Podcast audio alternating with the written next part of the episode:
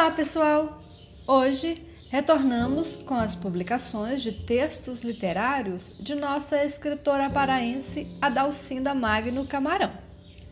Como já dissemos lá no mês de fevereiro, Adalcinda nasceu na cidade de Moaná, na ilha do Marajó, no estado do Pará. A infância da escritora foi marcada pela beleza da cidade e muitos dos cenários locais serviam de inspirações para a construção de muitos de seus textos. Por isso, o elemento paisagem é bem marcante.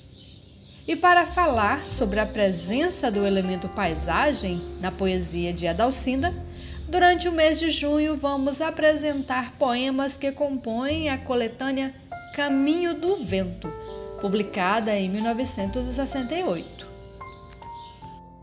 E vamos começar o Caminho do Vento com o poema Trajetória, que será apresentado por Luciana Barros, professora do curso de Letras do Instituto de Estudos do Xingu, Unifespa, e coordenadora do Grupo de Estudos e Pesquisas Escritoras Paraenses, UGPEPS. Trajetória. A Dulcinéia Paraense irmã gêmea do meu verso. Saber que em cada riso teu há um momento da vida impreciso que não volta jamais, que a atitude do lábio em cada oferta não será repetida no teu lábio, que em cada passo e em cada olhar oblíquo há um adeus para sempre que te parece imprevisível, que em cada inverno em cada lua, em cada sombra e em cada sol, há um longo abraço de despedida. Saber que cada gesto é um gesto a menos e nem sequer pensas de novo, igual como na véspera. Vê que beleza é o dia, e esta beleza não será a mesma amanhã.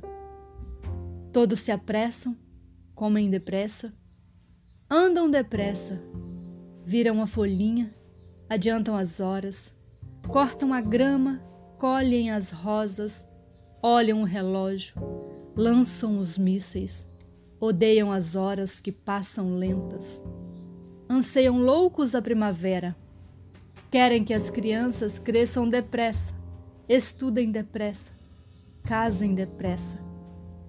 Tudo depressa chegando à lua e em cada minuto a vida é menos, vai se findando. O riso é mais curto, o passo mais lento, o sono é mais leve, o amor mais conciso.